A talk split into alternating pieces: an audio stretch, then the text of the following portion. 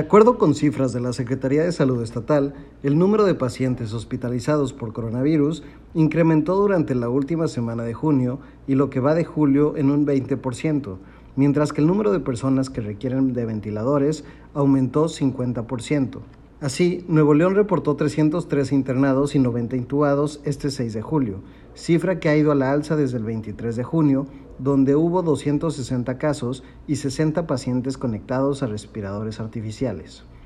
Por su parte, la subsecretaria de Prevención y Control de Enfermedades, Consuelo Treviño Garza, explicó que las variantes del virus que ya están en el país cuentan con un grado de transmisibilidad y severidad de síntomas más alto que la cepa original,